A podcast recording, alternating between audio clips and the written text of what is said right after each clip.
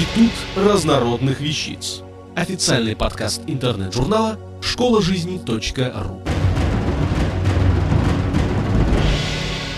Марк Блау.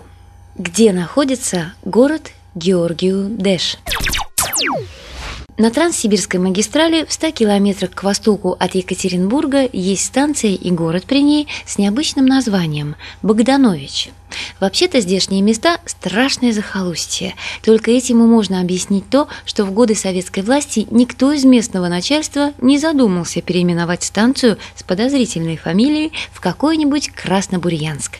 А ведь переименовывали тогда все и вся, и неоднократно. В той же Свердловской области несчастный город Надеждинск дважды сменил свое название, пока не стал, наконец, Серовым. С большевистской точки зрения переименовать город следовало все непременно, потому что назван он был в честь царского генерала Евгения Васильевича Богдановича 1829-1914 годы жизни. Причем по всем параметрам генерал был вражиной трудового народа, стойко стоял за веру царя и отечества, был одним из вождей движения черносотенцев, дружил с Иоанном Кронштадтским. Сейчас, конечно, для многих эти жирные жирные минусы стали не менее жирными плюсами, но все же, думается, не стоит бездумно становиться во фронт перед каждым бывшим высокопревосходительством, так же, как не стоило раньше благоговеть перед каждым коммунистическим начальником. 150 лет, отделяющие нас от времени жизни и деятельности Евгения Васильевича Богдановича, позволяют нам взглянуть на эту жизнь и деятельность непредвзято и увидеть человека не шибко умного и, по отзывам современников, не очень нравственного ответственного, но честно исполнявшего свой долг перед Отечеством, соответственно своему пониманию этого долга. В юности Евгений Васильевич Богданович мечтал о карьере флотской, но из-за хронической морской болезни ему пришлось с флота уволиться и перейти на службу в Министерство внутренних дел. Одно из дел Евгения Васильевича Богдановича в этом министерстве – реорганизация на современный манер российской пожарной службы. Но главное, он внес большой вклад в строительство российских железных железных дорог. Железнодорожное строительство в России в 1860-80-х годах – мирный подвиг, который принес стране больше могущества, чем иные громкие баталии. А русские инженеры-путейцы больше способствовали укреплению международного престижа своей родины, чем некоторые генералы. В течение жизни одного поколения Российская империя покрылась сетью железных дорог, ставших воистину путями прогресса и обновления, не говоря уже о том, что для многих они стали путями обогащения. В 1866 году полковник Богданович был послан в Вятскую и Пермскую губернии для борьбы с последствиями неурожая. Справившись с поручением, он первым сформулировал необходимость для России Транссибирской железнодорожной магистрали. Цитата. «Изучив местные условия, нахожу, что единственным надежным средством к предупреждению голода в Уральском крае в будущем была бы постройка железной дороги из внутренних губерний в Екатеринбург и далее до Тюмени. Такая линия, будучи впоследствии проложенной через Сибирь к китайской границе, получила бы важное стратегическое и международное коммерческое значение. Формулировкой дело не завершилось. Говоря нынешним шершавым языком, Богданович смог выбить в казне средства на проектирование и прокладку магистрали Казань-Екатеринбург Тюмень. Изыскательские работы проводились в 1868-69 годах, и Евгений Васильевич руководил этими работами непосредственно на месте, отчего немалую пользу для себя имел. Правильная прокладка железнодорожной линии по местам заселенным была одним из источников обогащения инженеров-путейцев. Дело в том, что в районах равнинных отклонение дороги от первоначального варианта на 10, 50, даже на 100 километров в ту или другую сторону не удорожает существенно смету строительства. Местные купцы и городские власти видели немалую пользу в том, чтобы железная дорога прошла именно через их город, за что платили взыскателям немалые взятки. Впрочем, взятками это не называли. Это считалось изъявлением горячей благодарности населения. Кроме знаков признательности, вполне материальных, Богданович был избран почетным гражданином многих городов, через которые прошла железная дорога. Сарапула, Екатеринбурга, Камышлова, Тюмени. И, надо сказать, вполне заслуженно. Железная дорога способствовала, если не расцвету, то поддержанию жизни в этих городах. Сейчас трудно сказать, почему купцы и городское начальство богатого города Ирбита не нашли общего языка с начальником строительства. Во всяком случае, Евгений Васильевич Богданович активно протестовал против прокладки железной дороги через Ирбит и своего добился. Дорогу на Тюмень провели южнее. Оказавшись вдали от магистрали, город, прежде процветавший из-за происходившей здесь 1643 года сибирской ярмарки, захерел. А вот другому российскому городу железная дорога спасла жизнь. Более того, городом сделала. И начало этому было положено в те же времена российского железнодорожного бума. В 1866 году, когда Евгений Васильевич Богданович производил изыскания на трассе дороги Казань-Тюмень, возобновилось строительство Рязано-Козловской железной дороги.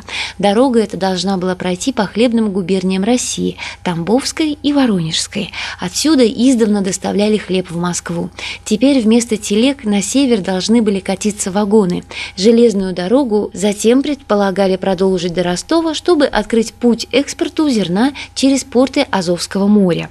Кроме того, намечалось соединить между собой угольные шахты и металлургические заводы Донецкого бассейна.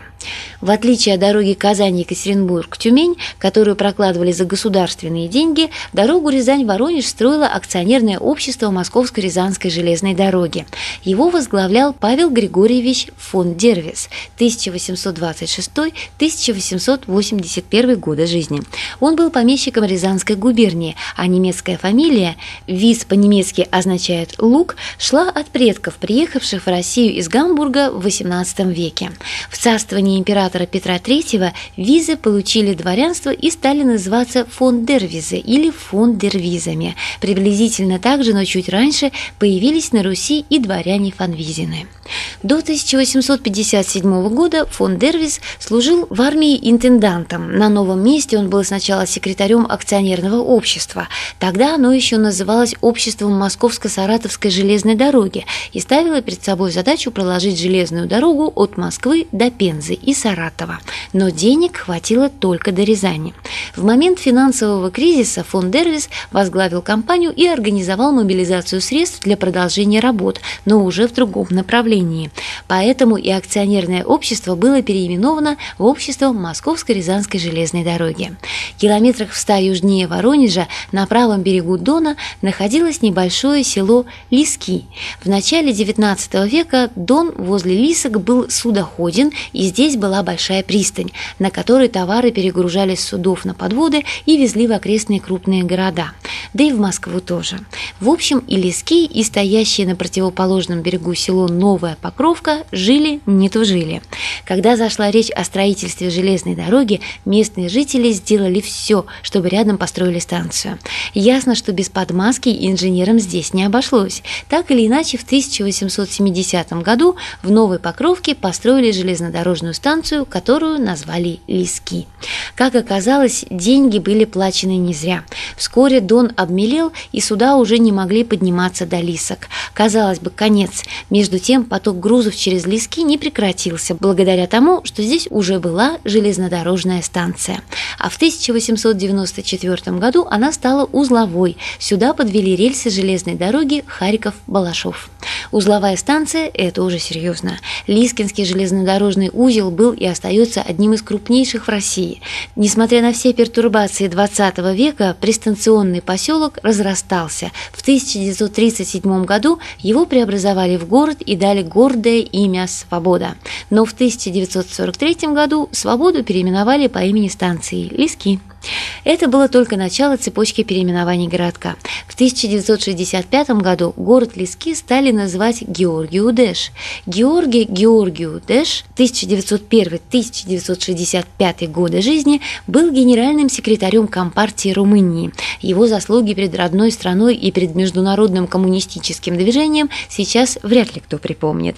Перед СССР тем более. Но, видать, в каких-то секретных постановлениях ЦК КПСС было установлено чтить память павших соратников посредством переименования советских населенных пунктов. Лиски заслужили этой чести, скорее всего, потому, что в начале своей жизни Георгий Удеш служил на железной дороге электриком. Ну и еще, вероятно, от того, что городок был маленький, 30 тысяч жителей. Что им сделается? Войну перетерпели и переименование переживут, тем более, что крупную железнодорожную станцию, вокруг которой городок-то и вырос, так и оставили – Лисками. Трудно сказать, как называли себя жители города после переименования. Георгиудешцы, что ли? В Румынии тоже был свой город Георгиудеш. До 1965 года он назывался Онешти. После свержения коммунистического режима городу вернули прежнее название. Лиски же стойко терпели выданное имя вплоть до 1991 года. Автор статьи «Где находится город Георгиудеш» Марк Блау. Текст читала Илона Тунка-Грошева. Институт разнородных вещиц. Официальный подкаст интернет-журнала школа жизни .ру. Слушайте и читайте нас на www.школажизни.ру.